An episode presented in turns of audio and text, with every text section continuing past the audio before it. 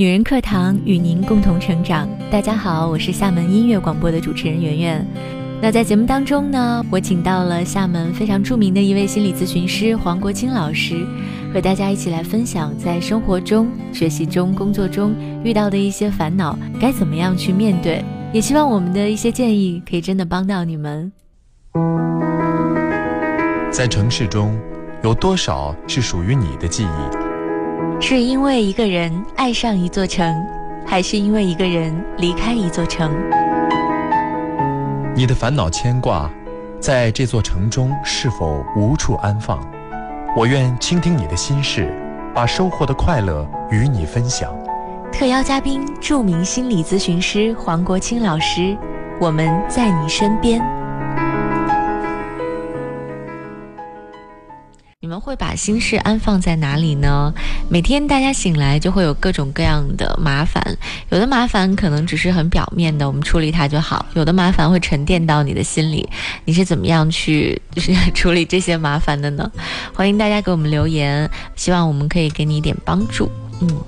好，我们来看一下，有位女生，她总是，呃，因为和家里之间的矛盾啊，就是不喜欢在家待。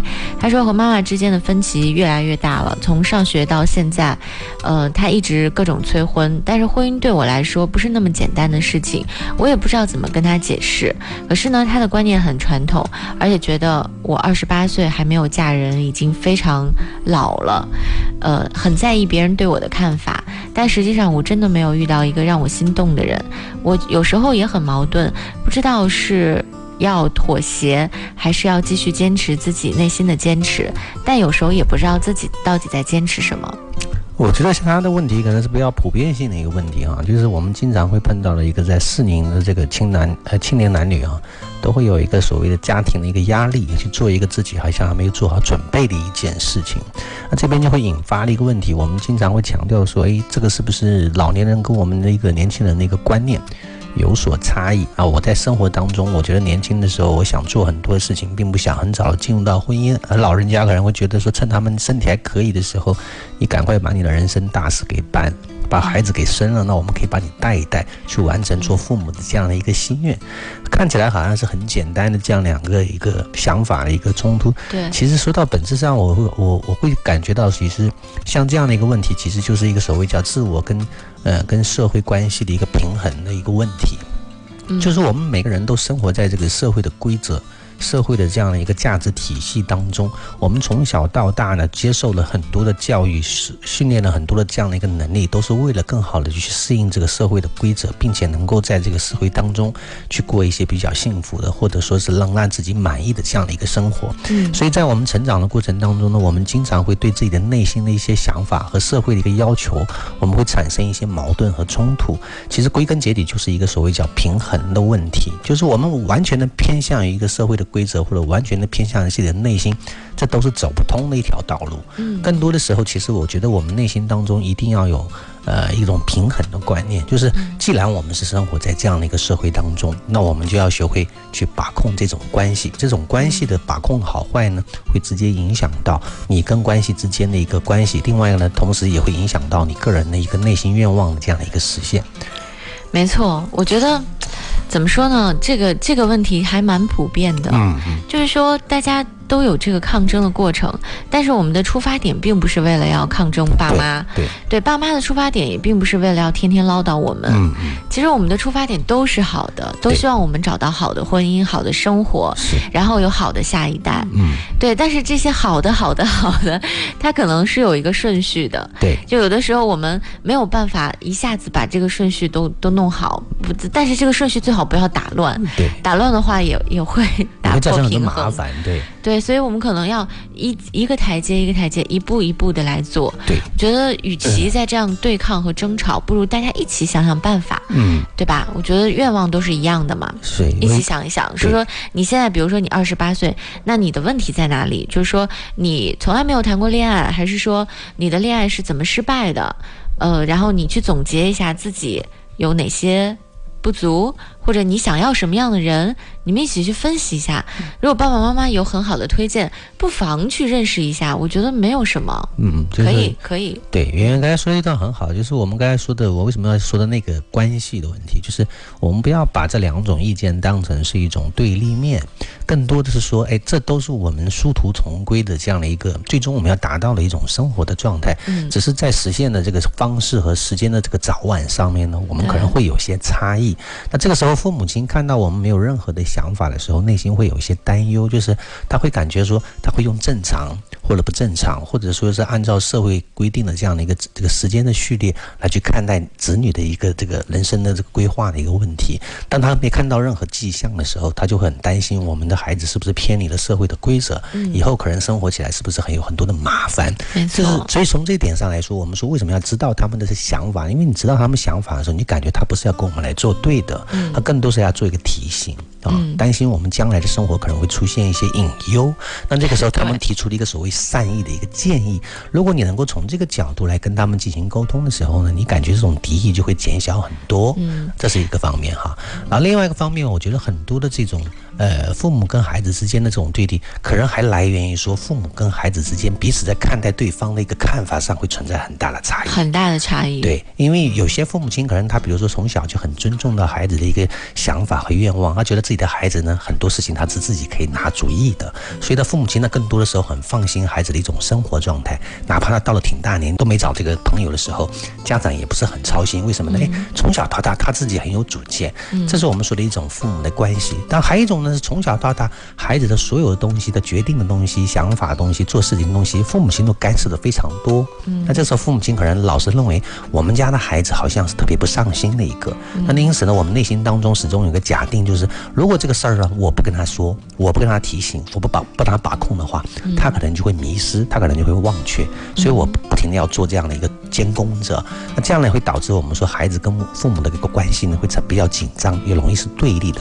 这是我们该说的，从第二个方面，就是所谓父母跟子女的一个互动关系，也容易在这样的一个问题上产生一个爆发。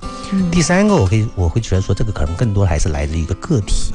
就是个体在人生碰到这个事业和生活的这个拐点的时候呢，很多的人他可能会迷茫，就是这个婚姻对我来说到底意味着什么？我人生的意义在哪里？很多人他可能要花很长的时间才能思考清楚这样的一个问题。他思考清楚了之后呢，他才愿意去做一个决定，然后才敢去做这样的一个行动。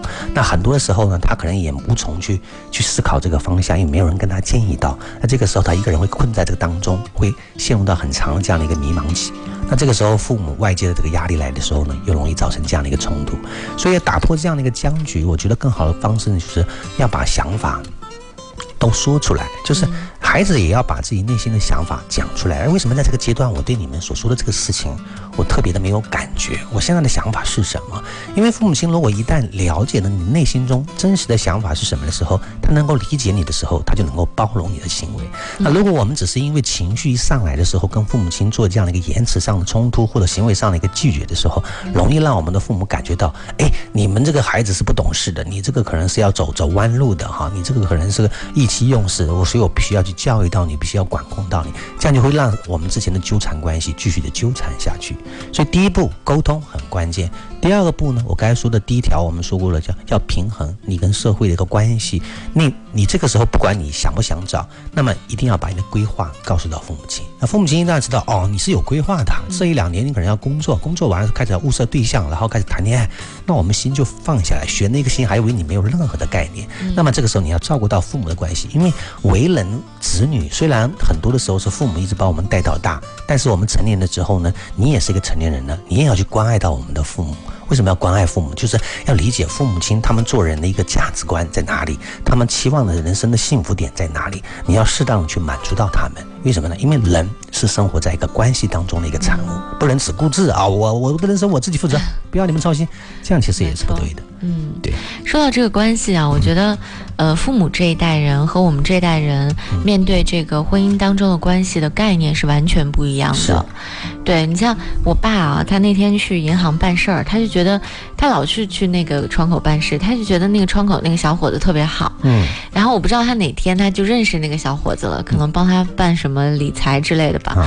然后他就介绍给他朋友的一个女儿，他就撮合，就看他哪哪天 他打电话话说，哎，男孩子要主动一点，什么什么，他就觉得说，他对一个好男孩子的好与坏，他的判断很简单。对，他说，哎，人同事都说他不错，嗯，哎，这男孩子看上长着也高高瘦瘦、清秀，嗯，什么什么之类的，家里父母也很好。我说，爸，你这样就是好人吗？我说，当然不一定他是好是坏，但是你你不能这么草率就给别人介绍啊。对，但是我就发现说，他们这代人他把人想的很简单，就我妈妈看人也也是通过外表来决定这个人是不是内心也是好的。对，然后呢，你会发现说现在现在的很多人你接触的他其实挺复杂的。嗯，别说什么你光看外表了，我觉得可能认识他一年两年甚至更久，我都不知道他是一个怎么样的人。对。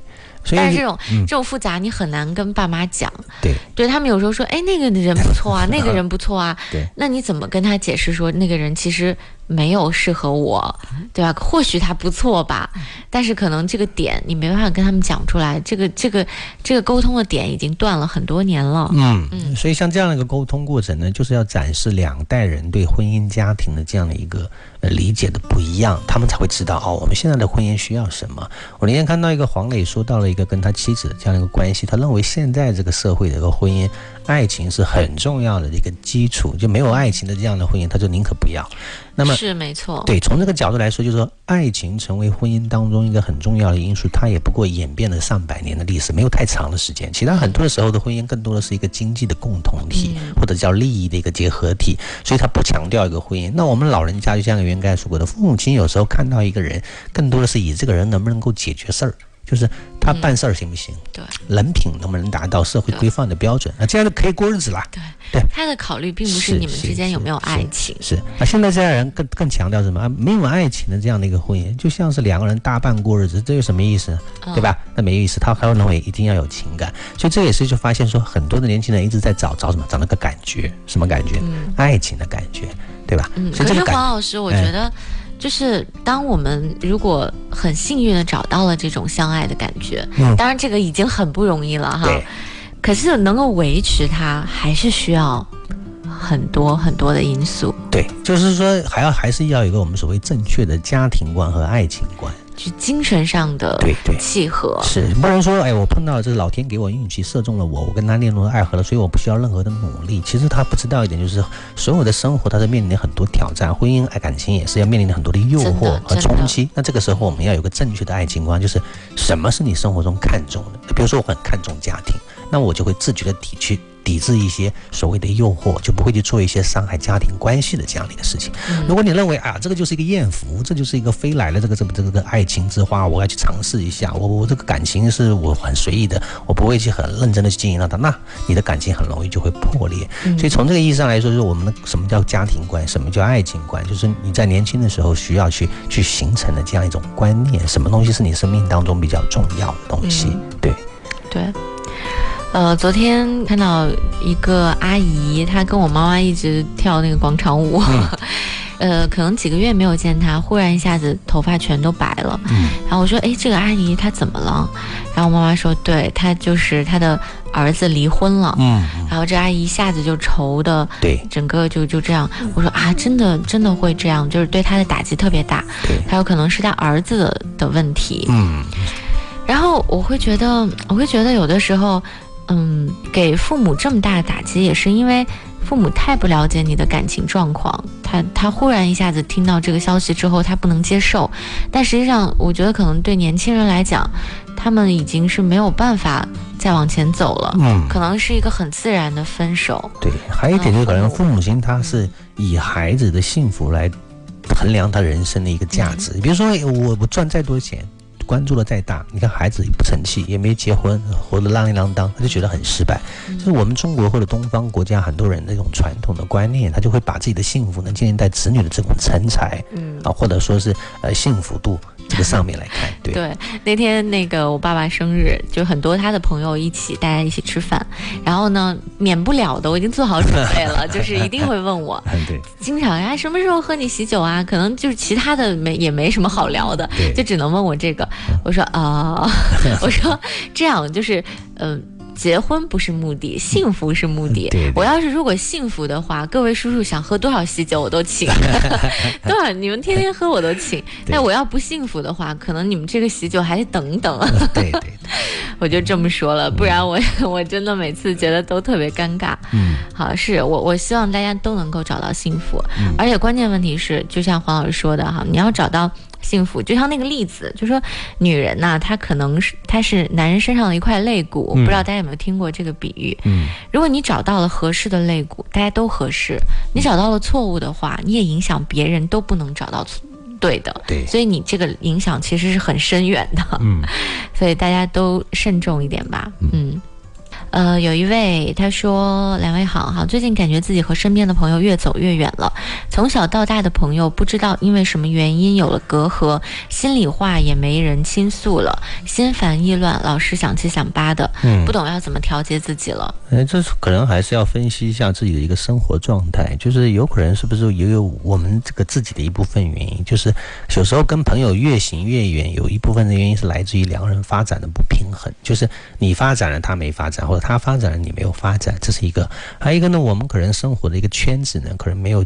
太多的交集，就是原原先你有什么的烦恼事或者什么娱乐的活动呢？你经常会跟朋友经常会做这样的一个交流和连接，那感情自然就紧密了。那么后面可能发生了一些什么事情，你们开始有些事儿你也不去找朋友了，玩的时候你也不会想到朋友。那等到你孤单的时候再找他们的时候，当然自然而然这个情感它就没有在那儿了。所以我会觉得说，我们每个人都要有这样的一个思维，就是要经营朋友跟经营感情和家庭一样，它都是需要投入时间跟精力的。